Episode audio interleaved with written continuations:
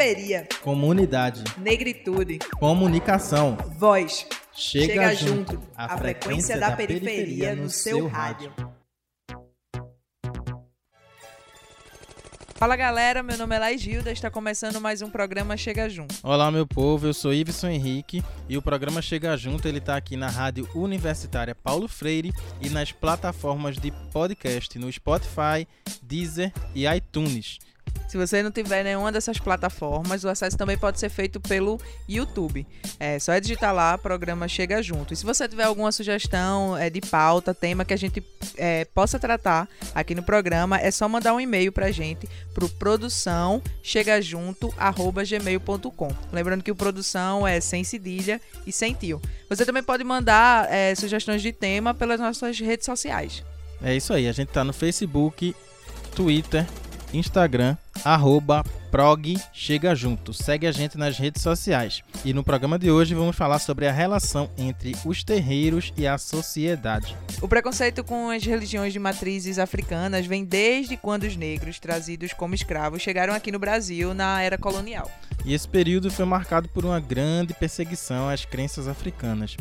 Os escravos eram obrigados a se converter ao catolicismo, mas isso acontecia de forma superficial, né? já que secretamente continuavam cultuando seus deuses e manifestando sua religiosidade. Agora a gente está em 2019, em pleno século XXI, e os casos de intolerância a religiões afro-brasileiras ainda são frequentes principalmente ao candomblé e à umbanda. Pois é, o que muda é o cenário e os personagens, mas a discriminação e a perseguição à cultura africana sempre aconteceram. Infelizmente não são raros os casos da associação errada dos terreiros como sendo locais para práticas de magia negra, coisas ruins, rituais satânicos e muito mais. Mas o terreiro é apenas um espaço de oração e de caridade, um lugar seguro, organizado e harmonioso como qualquer outro templo religioso. E que, além de ser um lugar religioso, também promove ações sociais. O trabalho desenvolvido nos terreiros atende a todos que precisam, independente do credo. E essas ações não só fortalecem a comunidade, como também ajudam no combate ao preconceito que existe em relação aos terreiros. Aí a gente foi visitar o terreiro de Pai Edson, lá em Águas Compridas, e vimos de perto o impacto da ação social do terreiro na comunidade. Chega junto, a frequência da periferia no seu rádio. É, estamos de volta com o Chega Junto, na tenda de Umbanda e Caridade Caboclo Flecheiro, com o Pai Edson de Omolu, aqui no bairro de Águas Compridas, em Olinda. Pai Edson, um prazer tê-lo aqui conosco. A gente sauda pedindo licença à nossa ancestralidade, né? É, dando nosso saravá, motumbá, colofé, mucuyu, pedindo aos nossos ancestrais, pedindo ao caboclo flecheiro, que é dono dessa, dessa tenda, a Yansan, Eparrei, que é dona dessa mina, que faça com que esse diálogo flua da melhor maneira possível, com a energia, com positividade que a gente chama de axé. Que seja de axé. Que seja de axé. Pai Edson, é, aqui o Chegar Junto é um espaço para valorização do, de aspectos culturais, religiosos e tradicionais da população negra.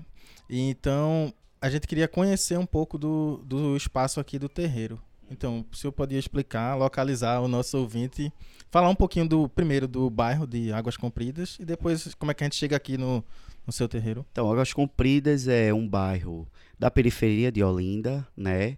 É, há, há uns 40, 50 anos atrás, era uma parte bem rural de Olinda.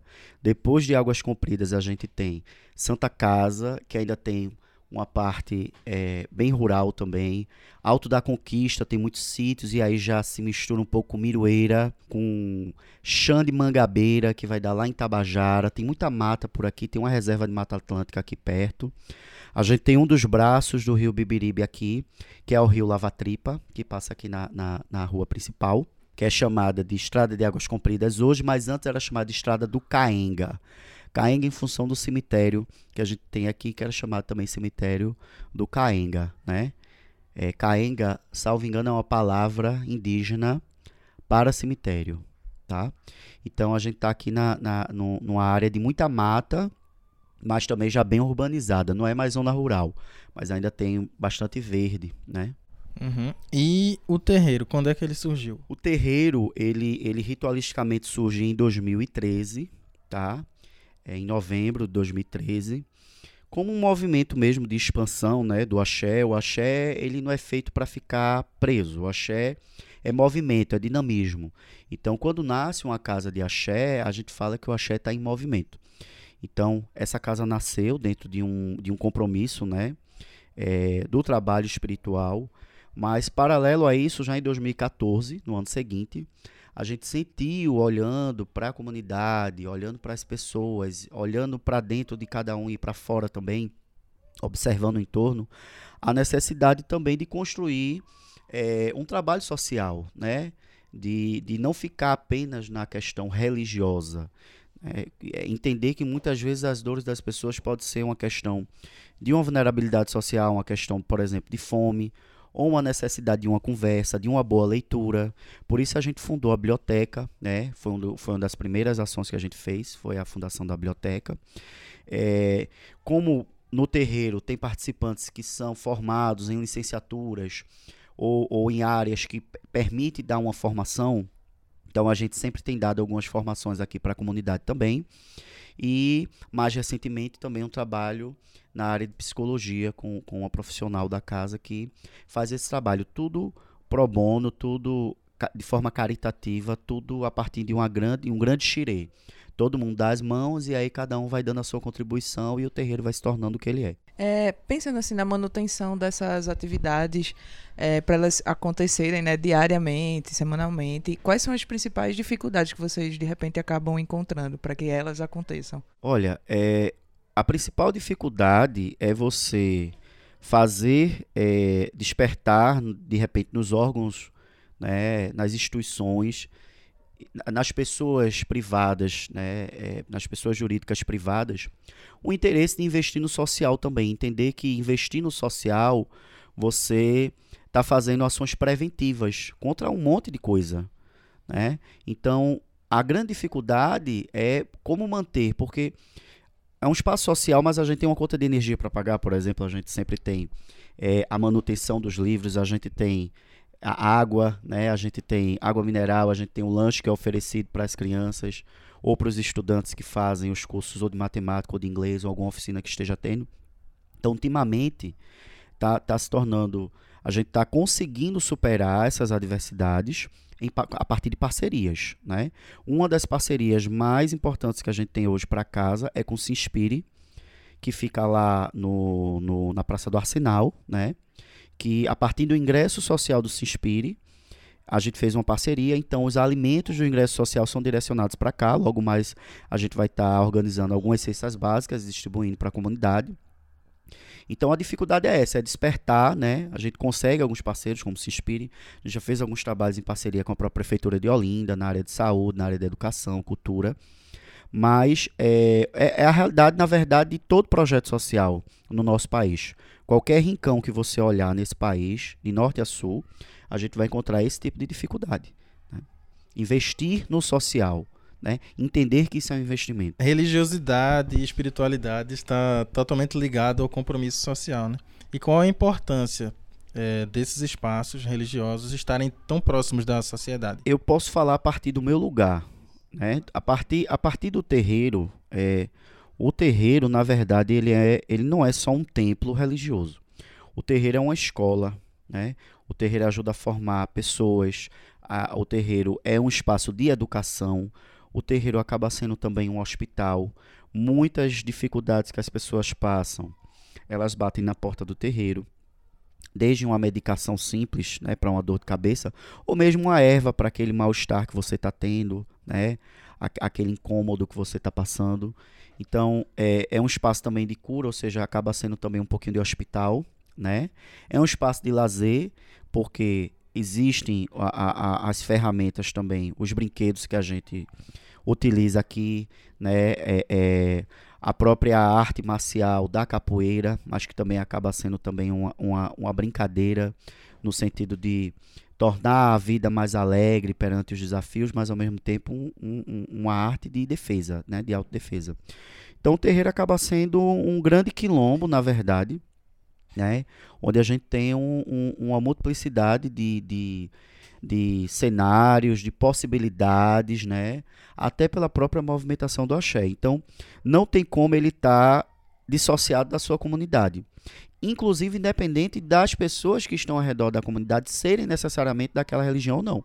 Aqui nós temos pessoas que são frequentadoras do terreiro, que são do entorno, pessoas que não são frequentadoras, mas que também participam das ações sociais, ou contribuindo, ou como beneficiários. Então, o terreiro ele tem que estar inserido na, na nesse chão, né?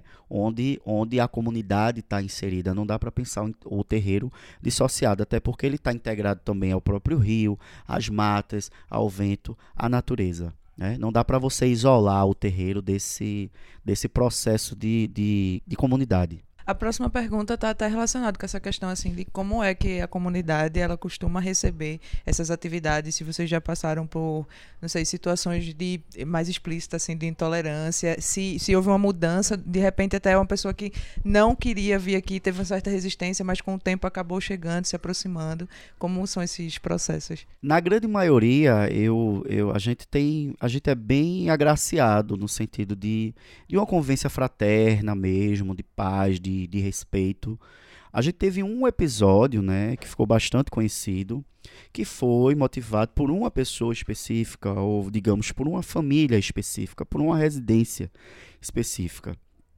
A comunidade como um todo, não. Aqui a gente a está organizando, por exemplo, a festa das crianças, que será no próximo dia 13 de outubro. Né? A gente vai fazer num domingo à tarde, volta às 15 horas.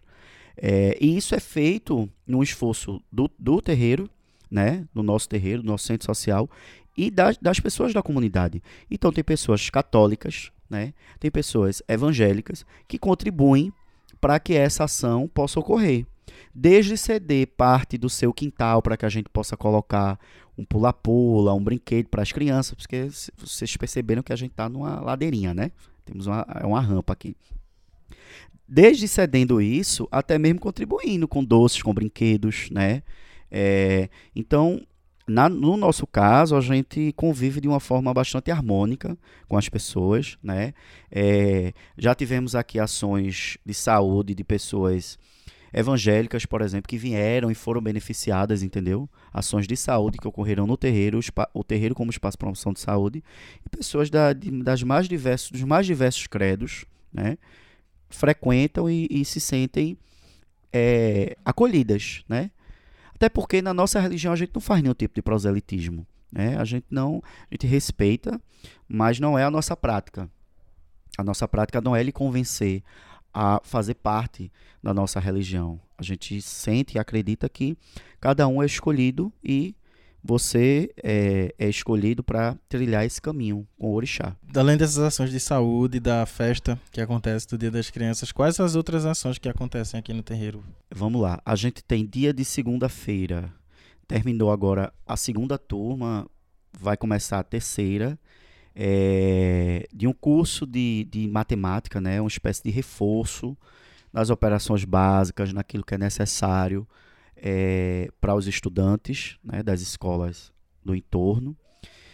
Temos um curso de inglês que funciona nas sextas-feiras, que já tem um grupo que está saindo do básico e aí vai ter agora também voltado para crianças menores, né?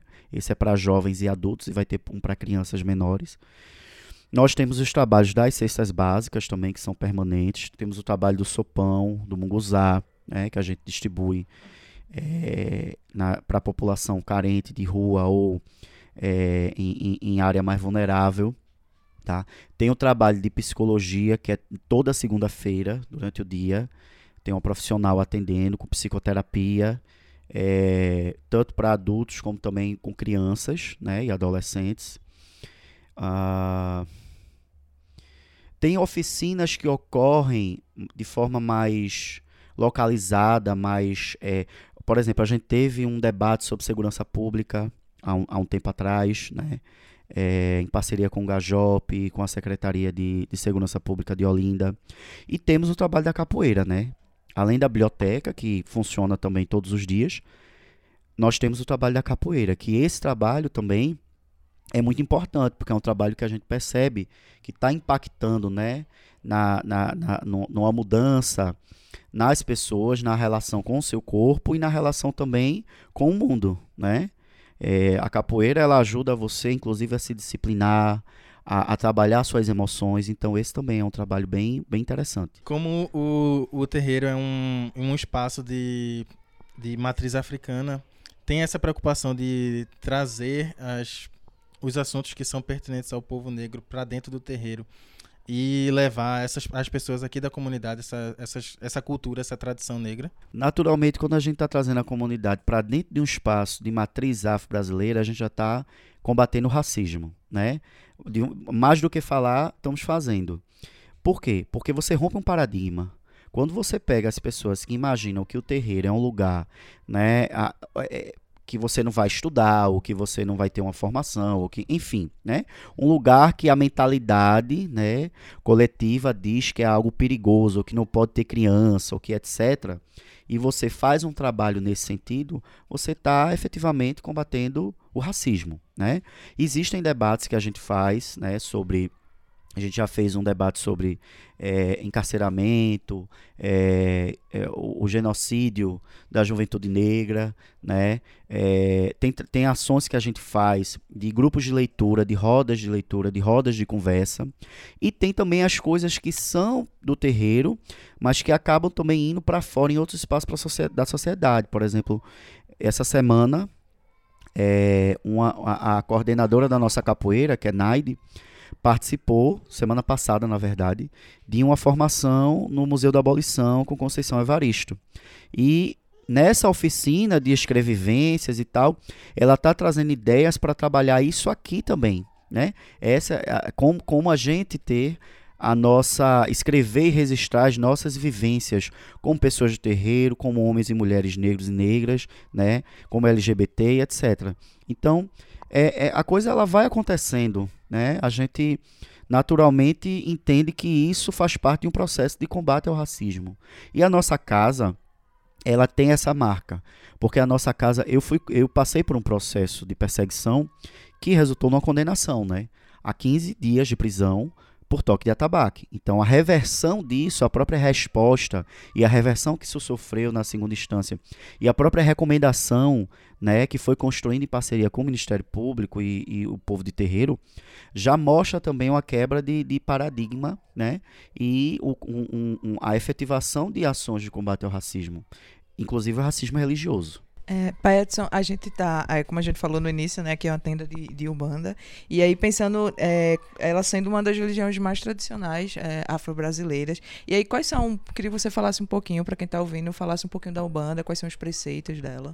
Olha, a Umbanda, ela tem uma diversidade enorme, né, institucionalmente se fala que tem uma relação com um médium chamado Zélio Fernandinho de Moraes, né? A relação mais com a Umbanda enquanto instituição lá no sudeste do nosso país, né? Principalmente Rio de Janeiro, onde no começo do século é, século XX essas manifestações de caboclos, de pretos velhos, desses ancestrais, né, que não eram bem recebidos dentro das mesas chamadas de, de, de, de mesas espíritas, porque as mesas espíritas recebiam mas a, aqueles, aqueles guias, aquelas entidades que se identificavam como médicos, como engenheiros, quer dizer, aquela relação com o conhecimento ocidental, o saber escrito, o saber do diploma, e desconsiderava o saber do, do, do índio, o saber do caboclo, o saber do, do negro, né? o conhecimento sobre as ervas, sobre as folhas. Então a Umbanda ela surge dentro desse movimento, né? É, agora, claro, isso é um processo que institucionalmente ocorre no Rio de Janeiro, mas a gente sabe que o culto de preto velho é uma coisa também que foi trazida né, junto com, com, com povos africanos né, e, que, e que se constitui aqui muito fortemente no país tá certo?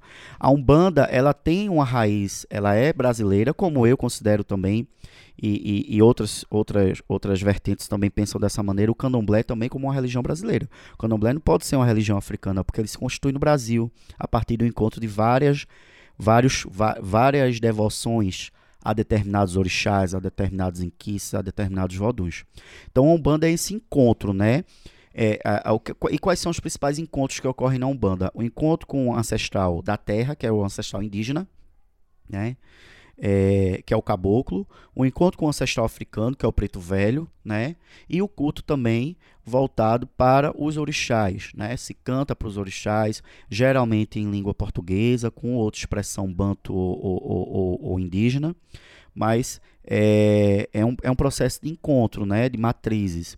E aí, por força do sincretismo, muitas vezes há representação de determinados orixás e associação com santos católicos. Então, aí a própria dinâmica da defumação é algo que acaba sendo absorvido também do, do catolicismo.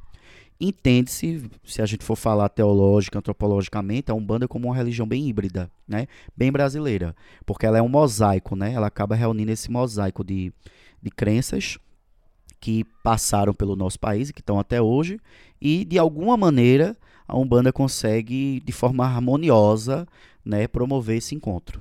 Edson, a gente sabe que o racismo é bem presente ainda aqui, na, aqui no Brasil, mas aqui a gente deve é, ainda tanta resistência em conhecer as religiões de matriz africana. A que a gente deve toda essa resistência? Essa resistência é um processo histórico de longa duração. Né? Ele, ele não é de 20 anos para cá, não é de 30 anos, ele é um processo de séculos. Ele é um processo que foi construído e pensado né, há mais de 500 anos no processo de, de, de, de holocausto em que o, o, povo negro e o povo indígena foi colocado. Então, é, é, a gente fala processos como esse, processos de longa duração. Por que, que eu entendo assim? Porque o, o, o, o racismo ele passa o período colonial a partir do processo de, de escravização de pessoas, o período imperial, né?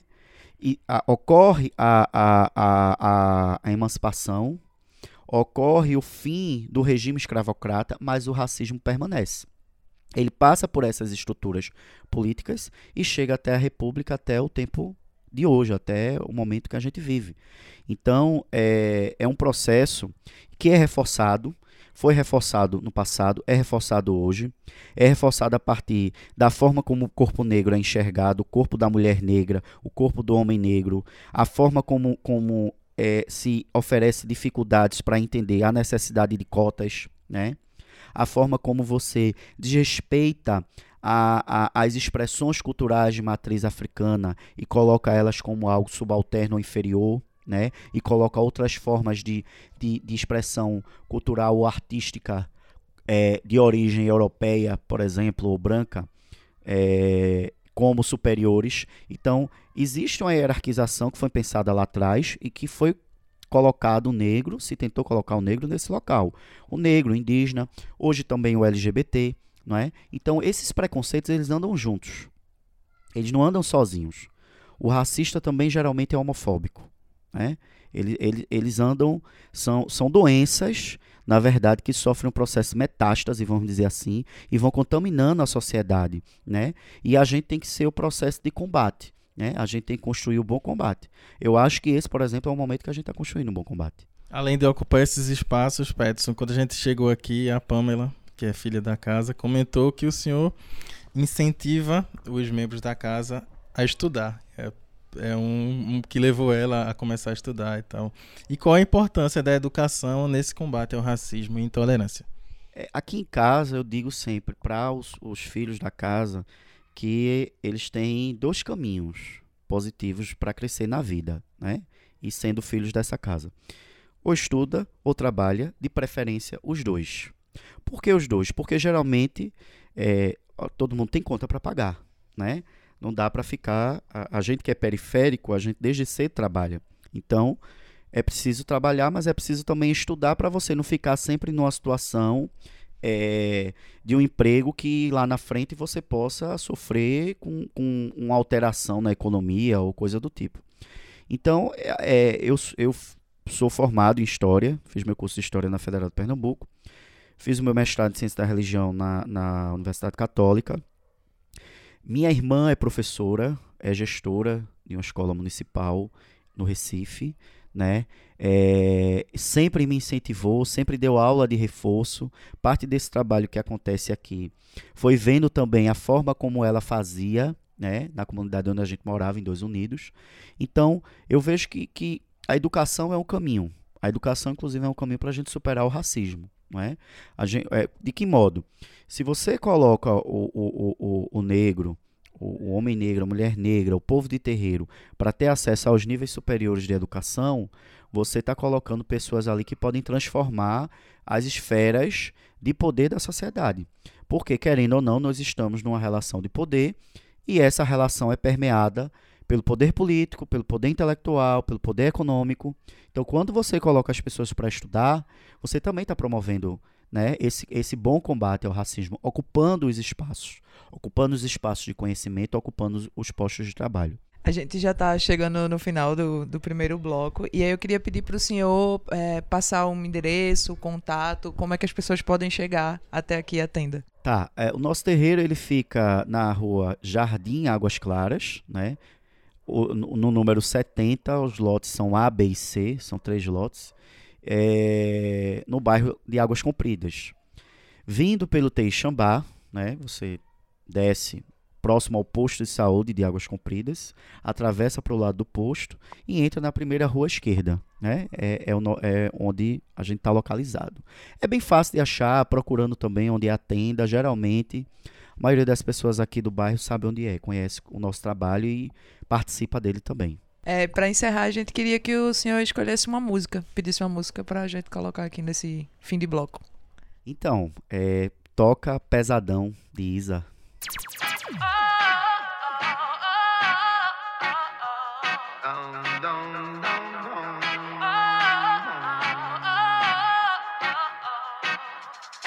Vou reerguer o meu castelo, ferro e martelo, reconquistar o que eu perdi. Eu sei que vão tentar me destruir, mas vou me reconstruir, voltar mais forte que antes. Quando a maldade aqui passou e a tristeza fez abrigo, luz lá do céu me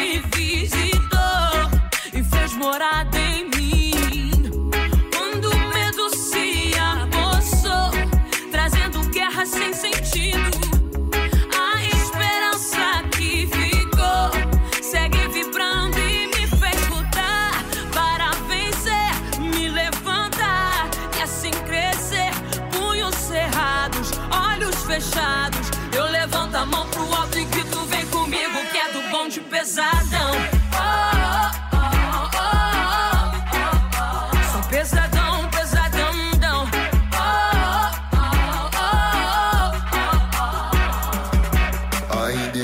meus castelos, vozes e ecos, só assim não me perdi.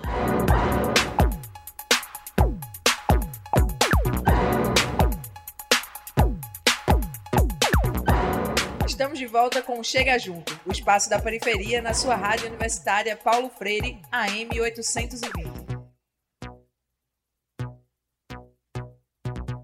Estamos de volta no segundo bloco. Continuamos aqui em Águas Compridas, na tenda de Umbanda e Caridade, Caboclo Flecheiro da Ararubá. É, agora vamos conhecer um pouco das atividades que acontecem aqui no terreiro durante a semana.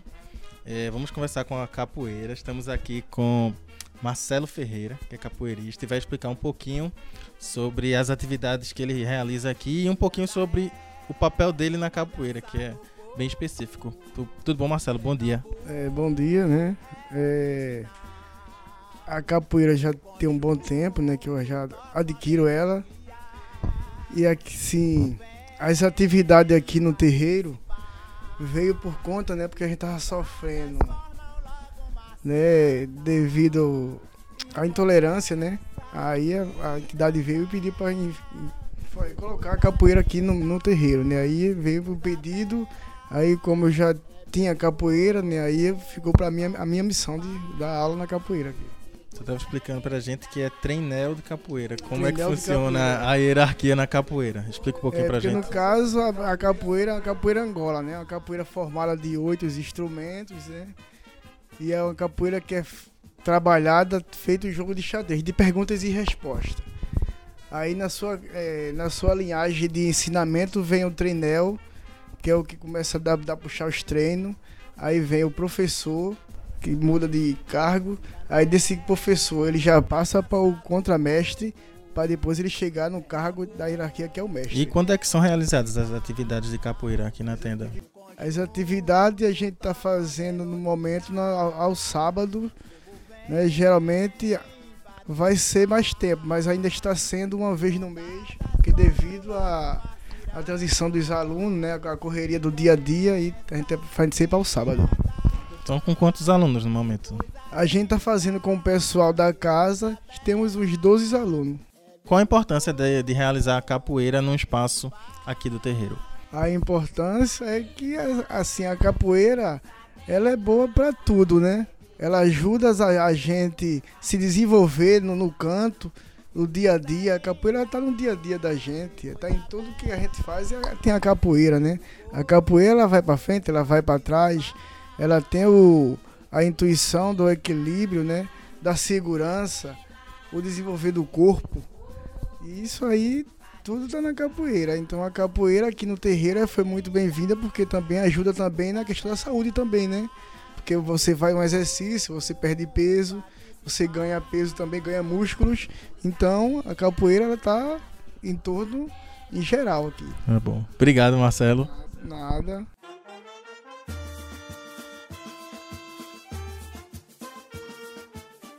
É, estamos agora com Ilzenaide Neves, que é capoeirista e professora, que dá aulas de reforço de matemática aqui no, na tenda de Umbanda. Pronto, Ilzenaide, como é que funcionam as atividades da capoeira aqui? A gente já conversou com o Marcelo, mas eu queria que você desse um pouco da, da sua palavra e contasse um pouquinho de como funcionam as atividades de capoeira aqui. Então, na capoeira, eu acho que ele também falou que eu gosto muito mais da parte da música, é da musicalidade. Então, eu gosto de cantar, eu gosto de tocar. Os movimentos, lógico, tem que vir, né? Mas essa parte da cantoria, eu acho que me agrada muito mais. E aqui no terreiro funciona dia de sábado, né? A capoeira. E está aberto para todo mundo. Meu filho tem um ano e seis meses e ele já faz negativa, que é o primeiro movimento que é passado na capoeira. Então, desde a barriga que ele já nasceu nesse contexto de resistência, então ele já está aprendendo com o pai, lógico, né? Que a mãe. E você começou quando na capoeira? Eu comecei por conta do meu esposo, né? Comecei, a gente começou no Rio, no grupo de capoeira Angolinha, e eu tinha já 30, e tr- 30 anos. Então eu entrei mesmo porque ele foi e acabei gostando da coisa. Mas a gente começou, mas ele já gostava e eu por curiosidade. E aí me encantei. Hoje eu não consigo andar sem a capoeira, né? Já dei capoeira na escola, como uma disciplina da escola. Então eu não consigo caminhar. Eu sempre faço com meus alunos que eu sempre estou com um pé na frente e o outro atrás. Sempre. Eu não consigo mais caminhar sem a capoeira. Uhum. E além da capoeira aqui no espaço, você também oferece aulas de reforço de matemática, não é isso? Isso, matemática básica, né? Que é a dificuldade que eu observo nos meus alunos por ser professora de química. Então eu observei que a matemática tinha essa deficiência, né? Então razão, proporção, regra de três, simples e composta, essas coisas que caem em concurso e que todo mundo se enrola. Então eu resolvi ofertar justamente para os meninos que estavam terminando o terceiro ano e já estava no segundo curso e aí a gente está reestruturando para recomeçar aí com o terceiro curso. Aí, esses são alunos daqui da comunidade, como é que funciona para participar das aulas de reforço? Isso, são alunos daqui da comunidade, a gente chama alguns alunos da escola aqui perto e alguns alunos meus lá de Peixinhos, que eles vêm de lá para cá para ter acesso a esse curso. E você percebe a melhora do, do desempenho dos alunos na escola com essas atividades de reforço? Sim, com meus alunos de química eu consegui observar isso, né? Até o professor de matemática veio elogiar alguns alunos que tiveram uma melhora significativa no- na disciplina dele, que é de matemática. Então, em química também eu consegui observar isso, que eles têm uma é leve às vezes em alguns, porque nem todo mundo tem essa linguagem matemática, mas eles conseguiram todos alcançar uma melhora assim. E a relação com os pais dos alunos? Eles tiveram resistência nos alunos virem aqui pro terreiro, porque a gente sabe que infelizmente a intolerância ela é muito presente aqui na sociedade, né? E como foi essa relação? Não, não houve problemas, né? Os alunos que vêm comigo, porque alguns vêm da escola comigo para cá, eles não tiveram essa resistência. Os pais compreenderam muito bem a melhora para os filhos, né? Então, dissociar. Tem uma aluna minha mesmo que ela é católica, daquela que está na igreja todo final de semana fazendo suas atividades, mas ontem ela me mandou uma mensagem dizendo assim: se lá no centro social tiver algum alimento esse mês, a gente vai precisar. Então, assim, a família não tem uma resistência porque vem de terreiro para eles. Né? Eles não têm essa resistência, não. E para você, qual a importância do terreiro realizar esse tipo de atividade para trazer a comunidade? Eu acho importante porque eu também fui de periferia. E eu. Por que, que eu estruturei esse curso de matemática? Porque quando eu fui fazer vestibular, eu precisei. E eu pagava 50 reais por final de semana. Meu pai tirava não sei da onde. Hoje eu, hoje eu fico pensando de onde ele tirava aquele dinheiro por semana. Mas eu paguei para fazer. Então, por que não ofertar isso gratuito para as pessoas que também são da periferia? E atingir, né? E chegar aonde eu cheguei. Então, para mim, a importância é essa, né? Atingir pessoas que não têm condições e chegar num patamar que, na realidade, a sociedade não quer que a periferia chegue. na porteira onde os pássaros cantavam. Ô moça, Pronto, agora estamos com Ana Paula Sampaio, que é psicóloga, psicoterapeuta e também trabalha, também tem ações aqui na tenda de Umbanda. É, Ana Paula, bom dia. Bom dia. Como é que começou a tua história aqui na, na tenda de Pai Edson? Eu comecei a frequentar a tenda há um ano, né, agora em agosto completou um ano.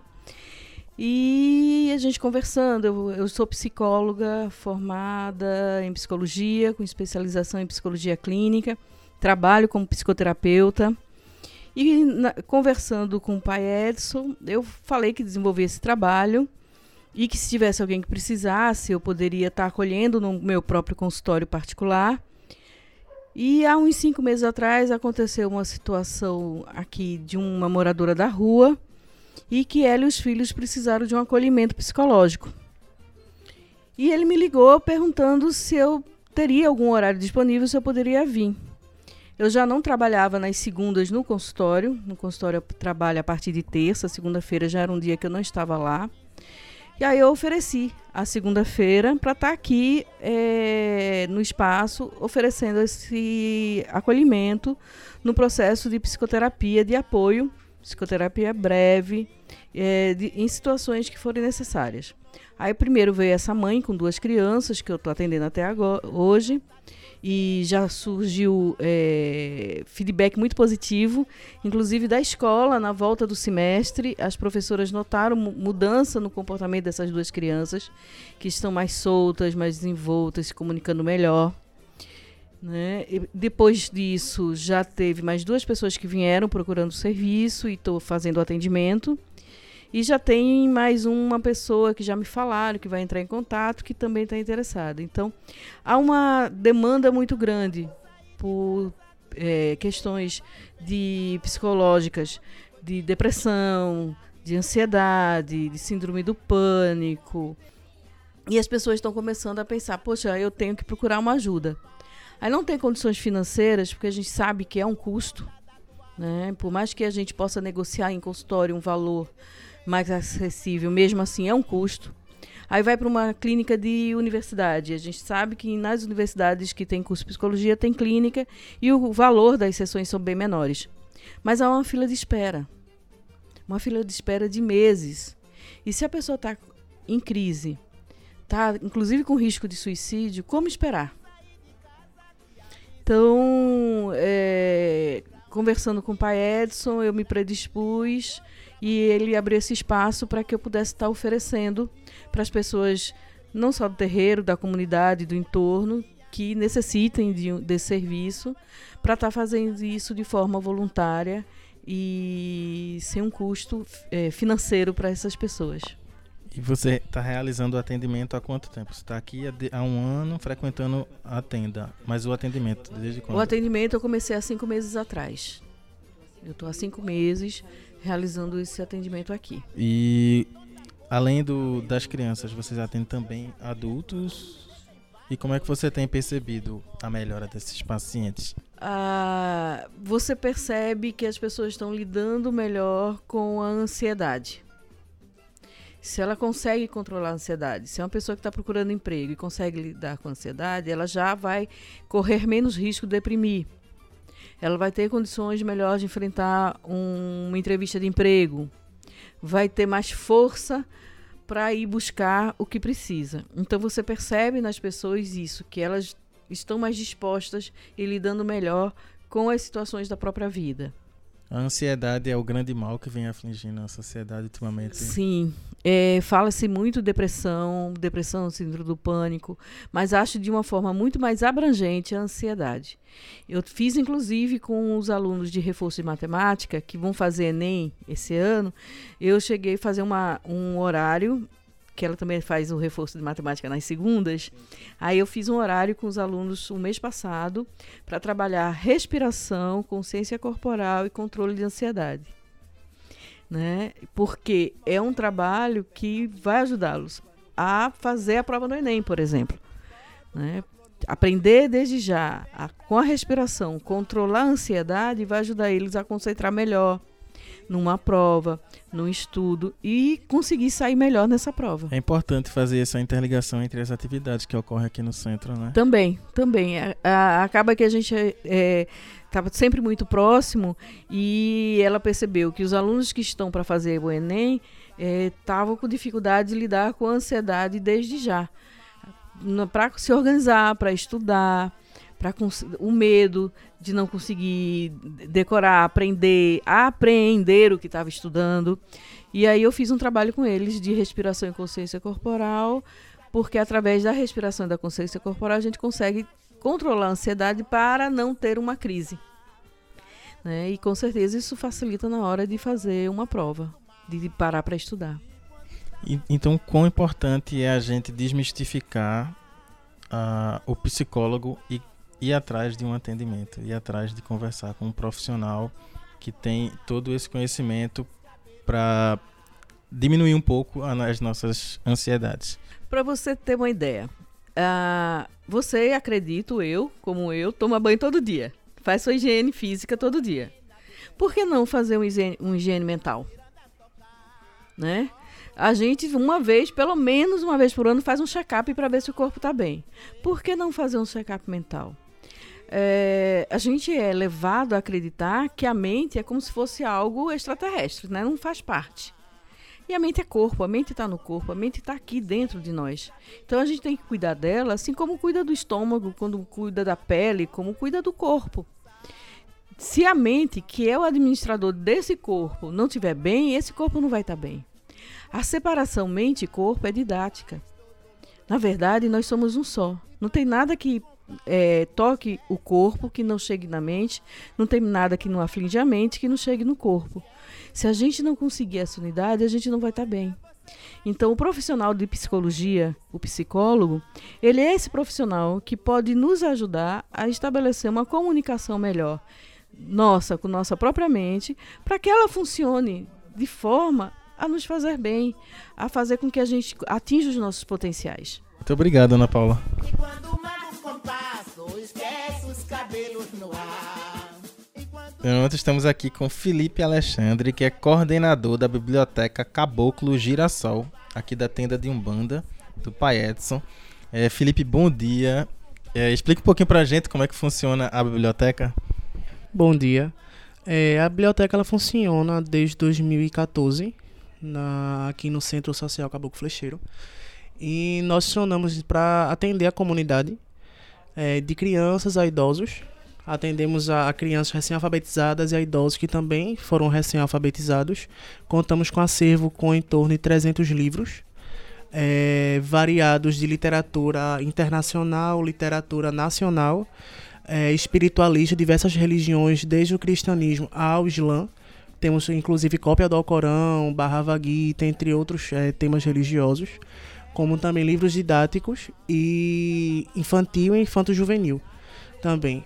E contamos com, com esse acervo para as, as, as pessoas e crianças que têm dificuldade de ter aula de reforço ou na escola para ter acesso é, à biblioteca para poder fazer trabalhos, pesquisas, estudar para a prova ou para concurso também, como foi o meu caso. É, e temos também um computador disponível para pesquisas, trabalhos, e imprimir também os trabalhos para serem entregues. E é só fazer a, o cadastro na carteira da, carteira da biblioteca conosco mesmo. E assim nós fazemos a- o cadastro e já pode pegar os livros emprestados. Certo, Felipe. E é, a biblioteca funciona todos os dias aqui na, na todos os dias. Mas o movimento maior geralmente é na segunda, porque tem aula de matemática, na sexta, que é aula de inglês, e aos fins de semana, sábado e domingo. Certo. Como aqui a gente é da Paulo Freire, a Rádio Universitária, Pa- Paulo Freire, patrono da educação, né? É, qual a importância da biblioteca aqui para a comunidade de Águas Compridas? Você é de Águas Compridas? Pronto, e pronto, você pode falar ainda melhor, já que é daqui da comunidade. Qual a importância de ter uma biblioteca com tantos exemplares de livros aqui para o pessoal? O, a biblioteca ela atingiu principalmente as pessoas que não tinham a cultura da, da leitura e acendeu em algumas pessoas que realmente não tinham o hábito e, acre- e cresceu também nas pessoas que haviam parado, que era o meu caso também, que depois de coordenador também eu passei a ler mais, pegar mais livros. Teve, houve épocas que eu passava com dois, dois, dois livros por semana, que pra mim era muito rápido, tá- olhando a rotina que eu tenho, que é muito corrida.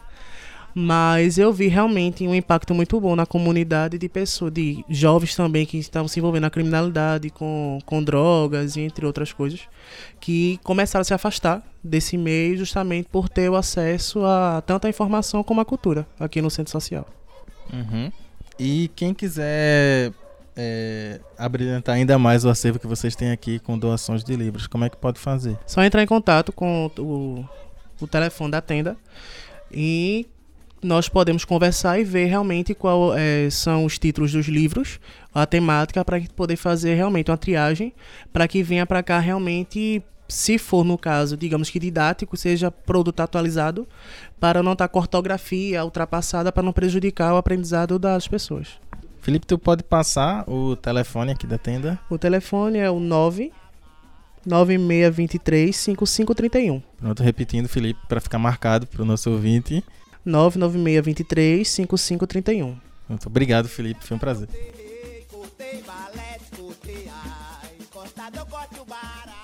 Agora estamos aqui com a Clarissa Viana, que é jornalista e atua aqui na tenda de Umbanda do Pai Edson, no reforço escolar, especificamente também dando aulas de inglês, não é, Clarissa? Bom dia. Isso, bom dia. É, nós temos aqui aulas de inglês toda sexta-feira, porque a gente percebeu que a comunidade tinha essa demanda. A gente sabe da importância de uma segunda língua, né? E principalmente o inglês. É, então, é, eu me dispus a dar essas aulas. É, os alunos aqui da tenda, eles estão num nível bem básico. Senti uma certa dificuldade no início, por, por essa questão, por começar do zero, né? Assim, a gente teve que começar do zero, mas já estamos na segunda turma de inglês. E assim, é, é muito gratificante você ver que pessoas da própria comunidade que têm muita dificuldade, inclusive, de se expressar, elas conseguirem aprender uma segunda língua. Isso é muito legal, muito interessante. Uhum. E, e a gente sabe que cursos de inglês são caros, né? São, tem um custo elevado. E qual a importância de dar essa oportunidade às pessoas aqui da comunidade a terem acesso a um segundo idioma? Sim, é, na verdade a maioria das pessoas que, que fazem parte das aulas, né, frequentam as aulas, elas vêm de escolas públicas e a gente sabe que a escola pública dá o básico de inglês e assim, muito dificilmente.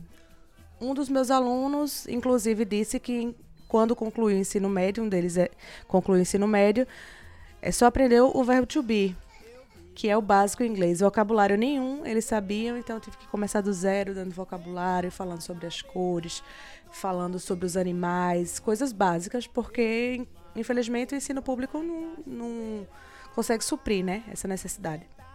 E como é que você tem percebido a recepção dos alunos às aulas? Assim, eu vejo eles bastante empolgados, porque é realmente coisas que, ele, que eles nunca viram né, em sala de aula. E Além disso, eu ainda trago bastante, bastante audiovisual, eu trago música, então tento deixar o mais interessante possível e o mais próximo da realidade. Porque, querendo ou não, o inglês faz parte da nossa vida, né? A gente assiste séries, a gente escuta músicas em inglês, então é fundamental. Eu tenho perguntado aos outros que vieram antes de você qual a importância de aproximar o, o terreiro e aproximar essa questão espiritual da comunidade. Olha, eu acredito que não há separação, né? É, o terreiro está inserido na comunidade, assim como a comunidade está inserida no terreiro. Eu acho que essa distinção ela não existe. E, e o fato de o terreiro estar numa comunidade, o papel do terreiro é exa- exatamente isso: é o papel da educação, é o papel da saúde. É, são todos esses papéis que a gente tem desempenhando aqui, são papéis humanos, na verdade, né? Não só de terreiro, mas de terreiro principalmente. Então, eu acredito que isso faz parte isso faz parte da, da essência do, do povo de terreiro, né? Do, da, da essência da comunidade, é, é o, é o senso de comunhão, né? Então, eu acredito que é isso. Obrigado, Clarissa.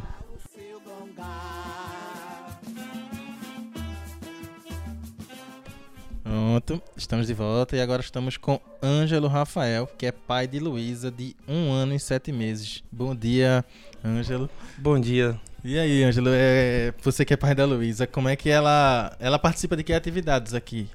Ela praticamente participa de todas as atividades onde tem as crianças, né? É, a brinquedoteca, né? Tem a, a parte de contar histórias, também ela faz parte, onde a Marina conta as histórias para as crianças. É, quando tem capoeira, por ela, por ela ser pequena, ela não consegue, mas ela tá ali interagindo também na capoeira, né? É, usa muito quadro, escreve, praticamente essas atividades voltadas para criança. Você é daqui de Águas Compridas? Sou, sou de Águas Compridas. O centro social, o terreiro e o centro social, quando fundou, eu morava duas ruas, duas casas abaixo. Aí eu casei e mudei, mas sou daqui de Águas Compridas. Sim, então, é, para você, como é que ter a Luísa tão próxima aqui do centro e com tantas atividades para ela fazer? É bom porque ela acaba se desenvolvendo mais rápido. Eu vejo que ela acaba sendo mais comunicativa, ela não é uma criança, por ser muito nova, mas não trava, ela não estranha as pessoas. Então, o bom é porque ela, ela acaba se tornando mais ágil. E a gente vê que a inteligência dela também acaba também desenvolvendo algumas coisas, como escrever, ela já pega caneta querendo escrever, né? Falar, ela vê a pessoa fazendo uma coisa, então se você dá um, um saco a ela, bota ali, ela já entende, ela sai andando com o saco e, e guarda, bem bem esperta. E para você que é aqui de, de Águas Compridas, qual a importância de ter um espaço religioso, aqui a tenda de Umbanda, ser tão próxima da comunidade e oferecer tantos serviços para a comunidade? Qual a importância? pra- Eu, eu vejo importante porque a gente não tem por parte do, do poder público. Eu acho que quando você veio, a gente não, em Compridas não tem uma praça para jogar uma bola, não tem uma, um- uma praça para gente poder participar de grafite ou capoeira ou, ou coisas assim mais é, próximo da comunidade. A gente não tem. Então, como o centro social e o terreiro tem, acaba a gente integrando as pessoas para poder. As pessoas podem até não querer participar da parte religiosa, né? Que não, não tem vínculo, mas pelo menos a parte social, vir participar de uma capoeira ou de um estudo que geralmente aqui tem, né? Então eu acho importante, já que a gente não tem por outros meios. Obrigado, Ângelo. Batoqueiro, que bate é esse? Agora estamos aqui com Pamela Santana, que é estudante e faz parte aqui da tenda de Umbanda do Pai Edson. É, Pamela, bom dia. Bom dia. Vocês também fazem ações com doação de cestas básicas, né? É, qual é a periodicidade que acontece essas doações? As doações de cesta básica que através do centro social a gente faz durante o mês, né? É uma vez ao mês.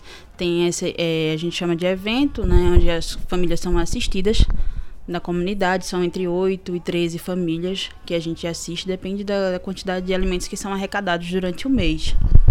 E como é que vocês conseguem esses alimentos? Quais são os seus parceiros? É, nós temos eh, hoje uma parceria muito forte com o Sinspire, que eles uma vez por mês eles fazem um evento com ingresso social e esse ingresso social é arrecadado um quilo de alimento e todo o alimento que é arrecadado é doado aqui para o centro para que a gente possa fazer a distribuição das cestas básicas. E quem quiser ajudar vocês também a complementar esses alimentos, como é que pode fazer? É, hoje quando a gente fala em ajudar, é muito bom ressaltar que as mídias sociais, elas vêm ajudando bastante. Então aquelas pessoas que tiverem vontade, desejo de ajudar ou até mesmo de conhecer, pode buscar lá no Instagram, né, que é arroba tenda do caboclo flecheiro, e também na página da tenda, que é tenda caboclo flecheiro no Facebook. Tá bom, obrigado, Pamela.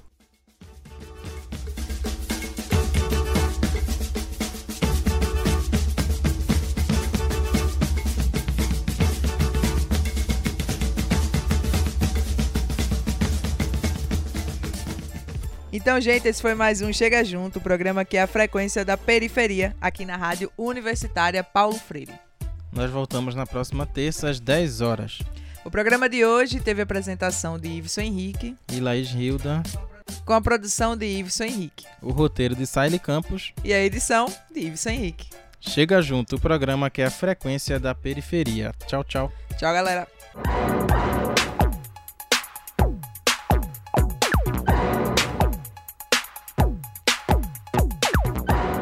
Periferia, Comunidade, negritude, comunicação. voz. Chega, Chega junto, a frequência da periferia no seu rádio.